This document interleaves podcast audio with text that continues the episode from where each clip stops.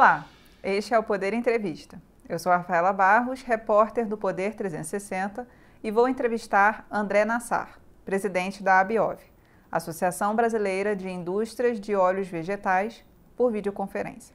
André tem 49 anos, é engenheiro agrônomo formado pela USP e doutor com especialização em negócios internacionais pela Faculdade de Economia e Administração. Ele já foi secretário de Política Agrícola do Ministério da Agricultura e preside a Abiov desde 2018. A Abiov é uma associação que representa 15 empresas produtoras de farelo, óleos vegetais e biodiesel. A área de atuação do grupo envolve milho, girassol, mamona e principalmente soja, a partir da qual é produzido o biodiesel, que será o foco da nossa entrevista. André, obrigada por ter aceitado o convite. Oi, Rafaela, obrigado pelo convite, agradeço o Poder 360, é um prazer estar aqui nessa entrevista com vocês. Agradeço também a todos os web espectadores que assistem a este programa. Esta entrevista está sendo gravada no estúdio do Poder 360, em Brasília, em 11 de abril de 2022. Para ficar sempre bem informado, inscreva-se no canal do Poder 360, ative as notificações e não perca nenhuma informação relevante. Eu começo essa entrevista perguntando: André, em 2021 a safra de soja bateu recorde, foram 138,9 milhões de toneladas. As exportações também atingiram o maior, histórico, o maior volume histórico. Quais os principais fatores que contribuíram para esse desempenho e como o setor projeta os números para 2022? Bom, o, o, principal fator do, desse grande crescimento da safra de soja no ano passado foi basicamente os preços elevados em 2020 por conta da, de toda a crise da pandemia, né? Porque a, a crise da pandemia em 2020 fez com que os preços dos alimentos subissem. E quando sobe muito o preço dos alimentos, e aí a soja é uma, é uma lavoura que tem muita liquidez, né? É a principal é, a lavoura do Brasil hoje o produtor rural responde com muita rapidez e ele aumentou, aumentou a produção em 2021, que ele toma a decisão de plantar no primeiro semestre de 20 e colheu em 21. Então, esse foi o principal fator do crescimento da, da produção de soja, e aí, consequentemente, o mesmo ocorreu é, na exportação.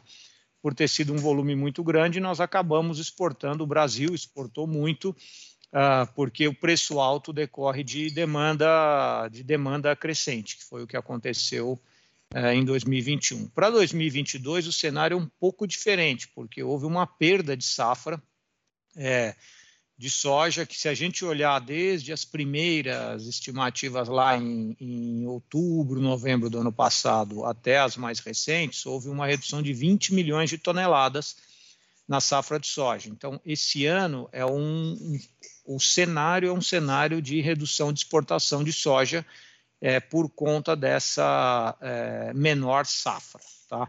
É, embora o processamento de soja, acho que isso é importante mencionar, que é um dos negócios né, das empresas da Biov, ele vai se manter o processamento, mas tudo indica que as exportações vão cair esse ano por conta do menor volume de produção, fruto dessa seca que ocorreu na região sul e sudeste do Brasil. No caso das exportações, quais são os principais destinos, tanto da soja in natura quanto do farelo e do óleo de soja? Bom, a soja in natura, cerca de 75, às vezes um pouquinho menos, 72, 73% vai para a China, que é o principal mercado, e, e o resto é, é, bem, é bem é, pulverizado, né? No caso do farelo, metade da exportação de farelo vai para a União Europeia, a outra metade vai para o Sudeste Asiático, excluindo China, porque a China só compra o grão. E o, e o óleo de soja, que é um outro derivado né, da, das nossas indústrias, aí já tem uma concentração maior na Índia, mas também tem vários mercados que são ah, compradores é, do nosso óleo de soja. Qual é a relação, André, entre a produção de óleo e a do farelo de soja usado nas rações animais? Bom, a soja ela é uma, uma, uma planta, né, uma semente, vamos falar assim, uma semente oleaginosa que tem uma característica muito própria. Tá? É, outras oleaginosas são diferentes da soja. Ela tem, se a gente for olhar em peso, quando você processa ela, ou seja, você pega a semente, você extrai o que tem de óleo dela, você fica com farelo de soja. Então, em volume, um, uma tonelada de soja dá 800 gramas de farelo e 20, é, 200 gramas, perdão, de óleo. Isso são números gerais, é um pouquinho mais de óleo, um pouquinho menos de farelo, tá? Esse farelo de soja, ele é, ele é muito proteico, ele tem cerca de 46% de proteína. Então, a soja, ela sempre foi muito industrializada por conta da produção de farelo, que é a base da proteína para alimentação animal. E o óleo era uma espécie de subproduto da soja no passado. Com a valorização do óleo, é, valorização essa que é mais recente, é de 3, 4 anos para cá, por conta do crescimento do mercado de biocombustíveis, vários biocombustíveis estão consumindo óleo vegetal, tá? como, como matéria-prima para a produção do, do combustível renovável. Né? Isso gerou uma valorização do óleo. Então, não só para o mercado de alimentos, mas também para o mercado de combustíveis, os óleos vegetais como um todo ganharam uma valorização muito grande. Então, hoje, nós temos essas duas, uh, uh, esses dois produtos da soja que são relacionados. Por quê? Se o, a demanda por óleo aumenta, estimula maior processamento de soja, produz mais farelo. Se a demanda por farelo aumenta, estimula mais processamento de soja, produzindo mais óleo. Então, eles são complementares.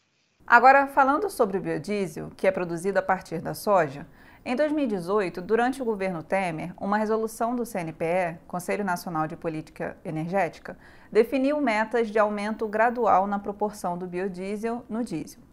Ao longo de 2021, essas metas foram revistas para baixo pelo Conselho, que também fez o mesmo em relação a 2022. Para este ano, saiu a meta dos 14% previstos para 10%. Na sua avaliação, o que provocou essa mudança na política de incentivo do biodiesel?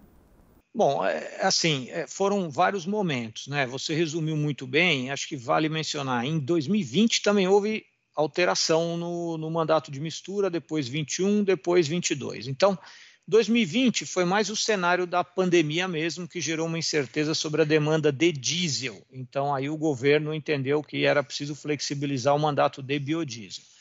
Em 21, é, o principal fator foi uma preocupação com aumento de preço do diesel. Isso levou a uma redução no começo do ano do mandato de biodiesel.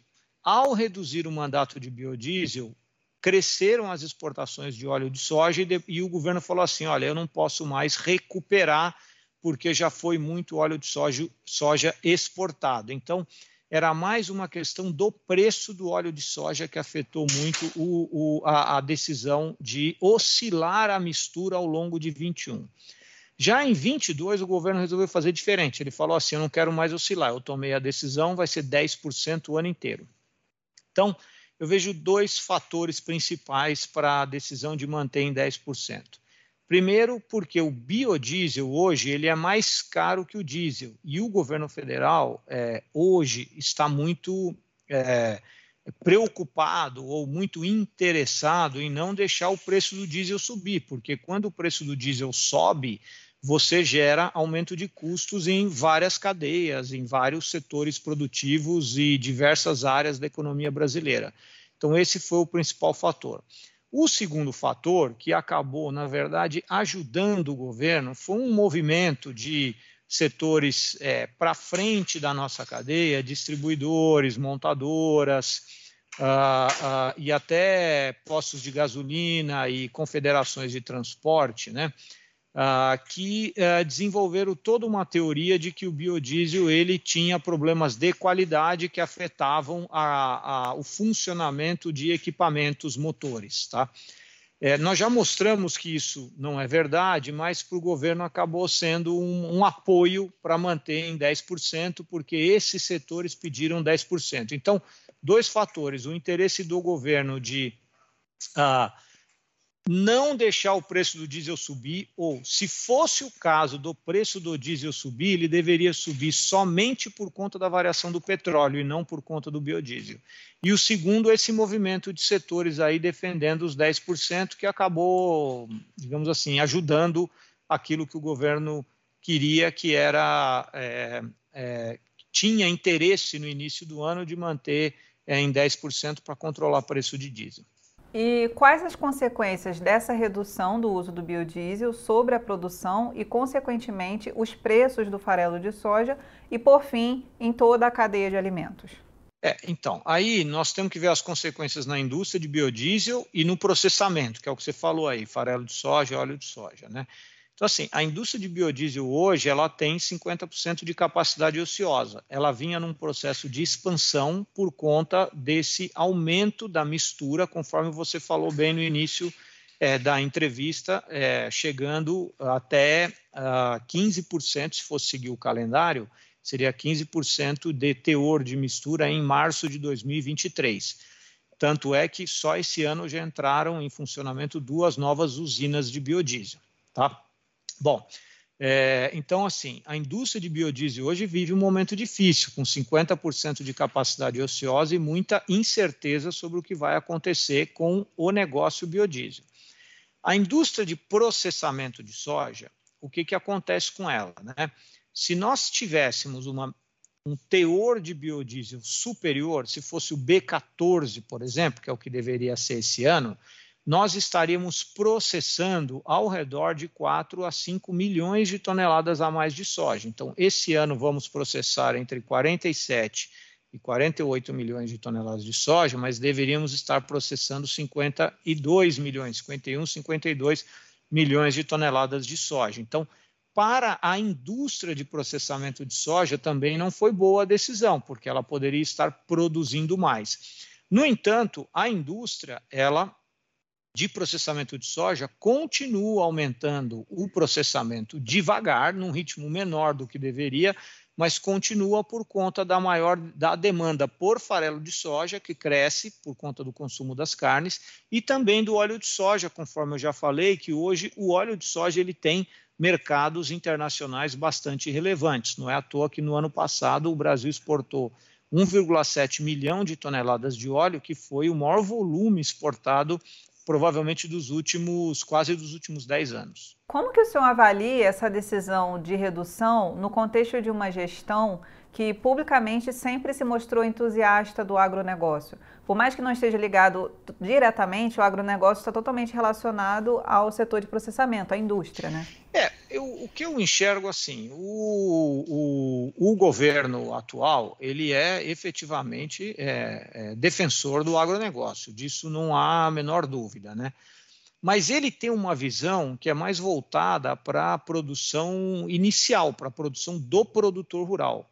A visão da agroindústria, ou seja, daquela indústria que é, processa os produtos do agronegócio, eu entendo que o governo, sim, ele é defensor também, mas quando você entra no mundo da energia, que aí você tem uma discussão entre o combustível fóssil, né, o combustível de origem fóssil, com o combustível de origem renovável, no meu entendimento, o governo ele olha mais o lado do combustível fóssil. Uh, Primeiro, porque o combustível fóssil ainda é mais barato do que o combustível renovável. Claro que em alguns casos não é, mas é, no caso do biodiesel é o caso, o biodiesel é mais caro do que o diesel. Né? Segundo, o governo tem uma visão de que o combustível fóssil ele é mais estável do ponto de vista de suprimento, enquanto o combustível renovável ele oscila por conta das safras. Então, tendo em vista essa questão né, da sazonalidade das safras, quando entra no mundo da energia, o governo tem dado maior prioridade aos combustíveis fósseis vis-à-vis os combustíveis renováveis. Veja, é, isso no caso do biodiesel, porque o governo é um grande defensor do RenovaBio, que é um programa de estímulo aos combustíveis renováveis, não tem a menor dúvida disso, né? Mas quando os combustíveis renováveis começam a afetar muito o preço do combustível no final, ou seja, gasolina pressionado por etanol, é, ou diesel pressionado por biodiesel, a, o governo prioriza a questão do preço final e aí ele é, olha e fala assim: ah, não, eu vou ter que fazer o ajuste no biodiesel. E ao fazer o ajuste no biodiesel, porque é essa visão, se eu fizer o ajuste no biodiesel, eu não prejudico o agronegócio para trás, porque aquele óleo que seria usado para biodiesel, ele pode ser usado para outros fins. Essa é a visão do governo.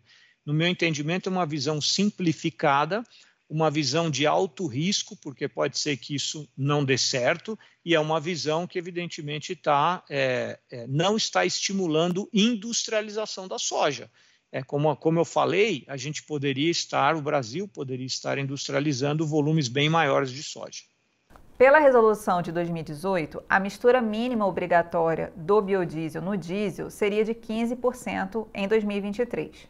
O setor acredita, está otimista quanto a essa possibilidade, considerando os atuais 10%? Olha, o nós não é uma questão de estar otimista, assim. É, realmente, se você está com 10% de mistura e chegar em março do ano que vem, ela subir para 15% é, de uma vez, eu acho que eu, uh, eu não ficaria otimista em relação a isso. O que nós estamos, é, é, a gente enxerga que é um cenário possível, certo? Nós estamos trabalhando com um cenário, seria o próprio governo entender que é importante ter um nível de mistura mais alto de biodiesel. Então, o mais importante é o governo valorizar o aumento da mistura de biodiesel. E, a partir daí, desenhar um cronograma factível com a gente. Então, para atingirmos 15% em uh, ah, 2023, é, esse ano já teria que iniciar o aumento da mistura ou pelo menos sinalizar. O que, que é importante? Ano que vem é uma safra nova. Então, o importante é o produtor de biodiesel e o processador de soja já entrarem na nova safra sabendo quanto eles precisam processar para atender o mercado. Como a soja começa a ser colhida no início de janeiro, é muito importante que ainda em 2022 o governo diga quanto vai ser a mistura em 2023, para que a indústria se prepare para produzir a quantidade de óleo e de biodiesel necessário para atender aquela, aquela mistura, a mistura que for. Se você me perguntar se é possível é, é, ter 15% de mistura do ponto de vista de oferta de óleo, é perfeitamente possível, porque nós temos a soja, nós temos a capacidade de processamento da soja e, portanto, de produção de óleo, e temos, uh, evidentemente, capacidade de produção de biodiesel também. Outra mudança significativa no setor foi o fim dos leilões públicos. Para o web espectador entender, até 2021, o biodiesel era comprado sempre em leilões bimestrais, intermediados pela Petrobras. A ANP, Agência Nacional de Petróleo, Gás Natural e Biocombustíveis, liberou, a partir de janeiro deste ano, a venda direta entre produtores e distribuidoras de combustíveis. Passados quase quatro meses dessa mudança, qual o balanço da Biov sobre o fim dos leilões públicos de biodiesel? Bom, as empresas ainda elas estão uh, se adaptando ao novo modelo, né? Adaptando em que sentido? É, é toda a estrutura comercial delas é, é totalmente nova, né? Porque fazia-se uma venda no leilão que durava cerca de uma semana e agora é dia a dia diário, né? De negociações com distribuidoras. É, antes vendia-se para a Petrobras num sistema de leilão público, agora vende-se para distribuidoras, que é um mercado bastante concentrado. Três empresas concentram aí talvez 80% do mercado. Então, é todo um, todo um processo de negociação completamente diferente. Né? Ainda tem alguns problemas o, o sistema de venda direta. Por exemplo, é, foi, foi os estados né, desenvolveram um convênio, que a gente fala de convênio com FAS, é, para arrecadação de ICMS para que não houvesse aumento de custo na cadeia, diante do novo sistema de comercialização. Só que esse convênio, embora ele tenha sido aprovado no ano passado, ele requer legislações e regulamentação estaduais, então nem todos os estados é, já estão com esse convênio operando, né? Uh, esse convênio requer também a, a, devolução de créditos e muitas empresas ainda não receberam seus créditos, então tem impacto no fluxo de caixa. Então, tem várias questões ligadas à comercialização direta, à venda direta, que ainda não estão funcionando perfeitamente. Outra coisa, o próprio modelo da ANP de, de venda direta com contratos equivalentes a 80% no determinado bimestre do que foi comercializado no mesmo bimestre do ano anterior, no nosso entendimento, ele, ele faz com que o mercado fique um mercado muito engessado, né? É, é um mercado com pouca liberdade para as empresas aumentarem o quanto querem vender, diminuírem, e assim vai em função das condições, das condições de safra, preço, tudo isso. Mas, enfim, tirando esses, uh, uh, esses problemas de adaptação para o novo sistema, né, a visão é que o novo sistema tem, tem suas vantagens e as empresas estão, estão se adaptando. É, havia uma preocupação enorme com o fim dos leilões, mas o tempo foi passando, veio regulamentação da NP, resolveu-se a questão do ICMS, tudo isso vai fazendo com que as empresas fiquem mais preparadas para o modelo de venda direta. Segundo dados da ANP, o preço médio do litro do biodiesel saiu de R$ 5,93 no último leilão de novembro e dezembro, já incluída a margem da Petrobras, para R$ 7,20 na última semana de março. Dá para afirmar que a mudança na comercialização foi um mau negócio para o consumidor ou ainda é cedo? Olha, a, a, principal razão que fez o preço do biodiesel subir tanto não foi o sistema de comercialização, foi o preço da sua principal matéria-prima, que é o óleo vegetal. São as gorduras como um todo, mas o, o óleo vegetal ele é a principal matéria-prima hoje utilizada para a produção de biodiesel. O óleo vegetal ele é uma commodity internacional, assim como o petróleo, né? Muitas vezes as pessoas estão mais acostumadas com o preço do petróleo. Ah, o preço do petróleo saiu de 80, pulou para 100, subiu para 120, caiu para 100. O óleo vegetal é a mesma coisa, existe uma cotação internacional que também oscila muito é, por conta do fato de que o óleo vegetal, a demanda internacional pelo óleo vegetal, ela está crescendo bastante, isso fez com que o preço do óleo vegetal subisse muito. E o produtor de biodiesel, ele compra óleo, ou ele faz o seu próprio óleo vegetal, isso mais ou menos 40% da indústria, ou ele compra o óleo vegetal, que são os outros 60% da indústria. Quem compra o óleo vegetal, ele ele tem que vender o biodiesel, certo? Com alinhado à variação de preço da matéria-prima dele, porque se ele não fizer isso, ele não tem lucro, ele não tem retorno financeiro na operação e aí a produção de biodiesel dele um dia vai parar de funcionar, né? Por, por falta de, por, por não remunerar o próprio negócio.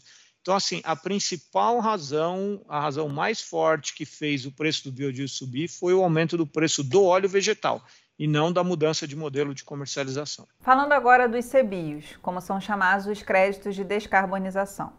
São certificados emitidos por produtores de biocombustíveis que têm que ser obrigatoriamente adquiridos pelas distribuidoras de combustíveis. Hoje, cerca de 85% dos emissores são produtores de etanol de cana. Segundo a ANP, eles são 262. Já os de biodiesel são 32. Qual é a sua avaliação sobre esse número? Há espaço, André, para crescimento? E como que são o processo e os custos envolvidos na certificação de uma usina? O, o, o, biodiesel, conforme você falou, é só é ao redor de 15% do, do total de CBIOS, né? Se a gente for olhar esses 15% no potencial de produção de biodiesel, isso dá ao redor de 45%. Então, só 45% da produção de biodiesel hoje é elegível para CBIO. Então, há um potencial muito grande para crescer, porque faltam os 55% é, da produção que não é, emitiram CBIOS. Então, o potencial para o biodiesel crescer na emissão de CBIOS é enorme. Ele pode mais, ele pode praticamente duplicar até um pouco mais. Por que, que ele não duplica? Principalmente porque é, a cadeia de custódia do, do biodiesel é diferente da cana, né? A cadeia de custódia do biodiesel, nós estamos falando de um produtor de soja que vende essa soja para uma indústria, essa indústria processa essa soja, produz o óleo que vende essa soja, esse óleo de soja para um a, a produtor de biodiesel. A, os CBIOS hoje emitidos, principalmente, eles vêm ou de resíduos, que são as gorduras, ou ele vem de é, matérias-primas que são mais verticalizadas. Agora, no óleo de soja, praticamente não tem emissão de CBIOS por conta do fato de ser uma cadeia não verticalizada. O produtor de soja vende para uma indústria de, de processamento, que vende o óleo para um produtor de biodiesel. Então, é preciso encontrar uma solução para certificar essa cadeia não verticalizada, essa cadeia que tem pelo menos três agentes diferentes: produtor de soja vendendo para o processador, o processador vendendo óleo para o produtor de biodiesel. Isso ainda não se encontrou uma forma economicamente viável de permitir a emissão de CBIOS nesse tipo de cadeia com todas as garantias e obrigações que o RenovaBio exige para um, a emissão de um CBIOS. Isso vai passar por mudanças porque a própria ANP está adaptando a sua legislação para atender essa estrutura de cadeia é, de grãos né, e oleaginosas que é completamente diferente da estrutura de cadeia da cana. Em relação ao HVO, o chamado diesel verde ou diesel renovável, há um movimento, mas ainda tímido. A Petrobras concluiu os testes em 2020. No final do ano passado, a Vibra e a Brasil Biofuels anunciaram a construção da primeira biorefinaria no país, que deve começar a operar em 2025. Mas esse produto ainda depende da regulamentação da ANP.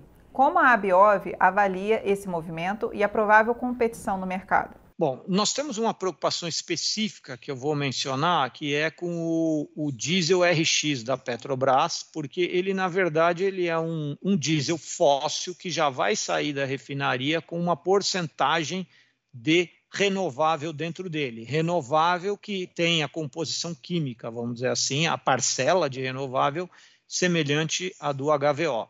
Mas ele, na verdade, não é um combustível renovável, porque ele já sai, ele, ele é um componente, um aditivo pequeno no, no, no diesel. Então, eu não chamaria esse produto de HVO. Eu acho que esse é um produto, é o diesel RX da Petrobras. Tá? Agora, vamos para o HVO, que seria a produção em uma refinaria dedicada de HVO. É, evidentemente, o HVO ele substitui diesel, assim como o biodiesel. Então, é, são produtos é, que estão no mesmo mercado, que podem, inclusive, competir entre si. É, eu enxergo né, que eles são produtos complementares se o Brasil tiver a visão de reduzir as emissões, a intensidade de carbono no ciclo diesel. Ou seja, se a visão for eu quero reduzir as emissões no ciclo diesel, é, consumindo mais renovável e reduzindo o consumo de diesel, eu entendo que eles são complementares. O que, que eu estou querendo dizer? Uma visão assim. Qual é o plano brasileiro? Ah, o plano brasileiro é, hipoteticamente, em cinco anos, substituir 30% de diesel por renovável. Se formos por esse caminho, eu entendo que tem mercado para o biodiesel e tem mercado para o HVO. E eles vão competir dentro de um mercado que é um mercado grande, é um mercado interessante e é bom para todo mundo. Por quê? Porque não só está sendo estimulado o biodiesel e HVO, mas também está tendo toda a redução de emissões. Tecnicamente, seria possível o governo decidir substituir 100% do diesel pelo biodiesel? Olha, o, o chamado B100, ele tecnicamente ele é possível. Uh, agora, isso exigiria é, uma escala enorme e exigiria também algumas é, adequações às características intrínsecas do próprio biodiesel. Então, assim, é possível, mas no mundo os exemplos que existem é até 30% de mistura. Tá? Então, eu enxergo o biodiesel sempre como um, ah, ah, como um, ah, uma parcela no mercado de diesel, ele misturado. Agora, tecnicamente, seria possível com HVO ser 100% HVO. Isso seria perfeitamente possível. Sobre a descarbonização, o aumento na produção do biodiesel tem a questão de que, por um lado, ajuda a reduzir a participação dos combustíveis fósseis, e, consequentemente, as emissões de gás carbônico, mas, por outro, traz o risco da expansão da chamada fronteira agrícola, principalmente na área da Amazônia Legal, que abrange diversos estados, entre eles o Mato Grosso, o maior produtor de soja do país. O que o senhor tem a dizer sobre isso e quais os dados mais recentes sobre esse cenário? Tá, então assim, a fronteira agrícola ele é um grande tema de discussão na nossa cadeia, né? Porque é, vários dos nossos mercados não querem é, é, consumir, comprar soja ou seus derivados é, se essa soja foi plantada numa área desmatada recentemente. Isso é verdade na Europa e o próprio RenovaBio ele não permite a produção de qualquer tipo de biocombustível. Ah, de uma, de uma matéria-prima, de uma lavoura plantada numa área que foi desmatada recentemente. Então, existe um grande debate sobre é, como a soja vai crescer é, em áreas já abertas, ou seja, áreas que foram desmatadas no passado, mas não numa data recente. Ah, o nosso papel como compradores de soja é ter o controle disso. Tá? Então, é muito importante que a gente é, conheça a origem dessa soja para a gente poder identificar se ela veio de uma área desmatada recentemente ou não. E, evidentemente, fazer a devida seleção em função daquilo que os clientes querem. Mas nós sabemos que a tendência da soja é que ela tem que ir cada vez mais para um crescimento em área, é, é crescimento sem abrir novas áreas principalmente em áreas já abertas. Então, o nosso setor trabalha nessa direção. Nós temos algumas políticas que são assim de, de, uh, uh, de controle mais, uh, mais forte, que seria o caso da moratória da soja, que se a soja foi plantada numa área eh, desmatada depois de 2008, as nossas empresas não compram essa soja. Então, é uma política para que não seja adquirido soja é, no bioma Amazônia, que é um pedaço de Mato Grosso, mas é mais Pará, mais é, Rondônia, que são os principais estados aí produtores de soja, né, no, no caso do bioma Amazônia, Mato Grosso, Pará e Rondônia. Ah, ah, então, nós temos essa política, essa política é justamente para garantir que a soja que nós estamos adquirindo, produzida no bioma Amazônia, vem de áreas abertas antes de 2008. No Cerrado, que hoje é 50% da área de soja, que tem uma fronteira agrícola muito importante. O Cerrado hoje é a região de maior crescimento da, da produção de soja no Brasil. Nós fazemos um monitoramento. Então, assim, no passado, cerca de 30% da expansão da soja era em cima de área desmatada recentemente. Hoje é ao redor de 7%. Então, nós já estamos enxergando uma redução da expansão da soja em áreas desmatadas recentemente. Ah, sabemos, não sabemos que no Brasil é permitido abrir área ah, desde que legalmente, certo? O produtor pode abrir área, mas o sinal que nós estamos sinalizando para os nossos produtores é que os nossos compradores, os nossos consumidores querem soja de área plantada, soja plantada em área que, foi, é, que não foi desmatada recentemente. Então, nós estamos fazendo, criando os incentivos para fazer essa transição. Chega ao final esta edição do Poder Entrevista.